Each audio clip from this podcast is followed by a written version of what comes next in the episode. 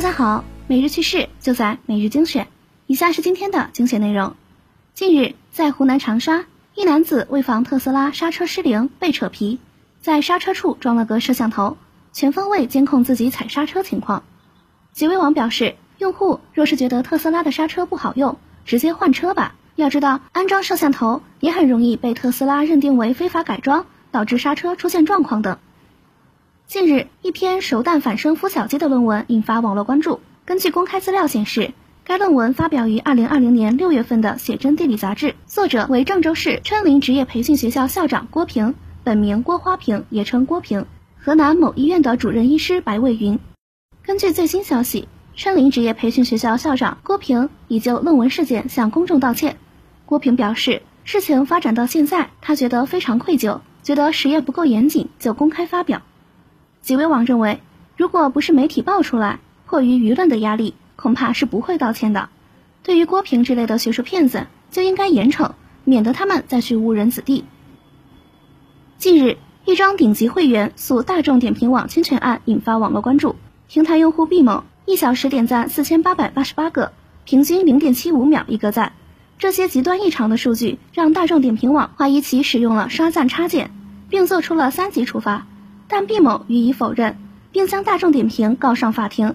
在一审中，毕先生当庭进行了点赞演示，一分钟点赞九十一个。一审法院经审理后认为，大众点评对毕先生采取处罚并不属于侵权行为。四月二十七日上午，上海一中院对该案作出改判，判决大众点评平台撤销毕先生账号的三级处罚记录，恢复其账号贡献值四万三千一百四十三点，补发 Pass 卡一张。赔偿毕先生律师费及公证费共计五千元，驳回毕先生其余诉请。在结尾网看来，凡事过犹不及，做任何事情都得有一个限度，超过了这个限度，就容易发生意外情况。互联网上的点赞也是如此。昨天在贵州黔西南，一市民周先生反映，二十六日晚和朋友一同打网约车，十二公里路程，两部手机，价格相差八元。周先生与朋友多次测试对比，怀疑滴滴出行有杀熟情况。二十七日，周先生称之后联系了滴滴客服，但并未得到满意反馈。周先生表示，希望平台能够公开透明算法数据，保障乘客乘车。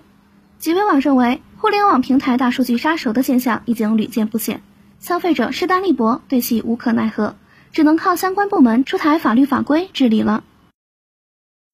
此前。百度公司起诉南京一家名为“激情百度”的酒吧，其网页和公众号上都突出了“南京百度”。被告坚称，百度公司没有从事线下酒吧和餐饮经营，因此自己没有造成不正当竞争。南京中院一审判决认定其侵权，要求被告限期更换现有企业名称和广告宣传，并赔偿原告八十万元。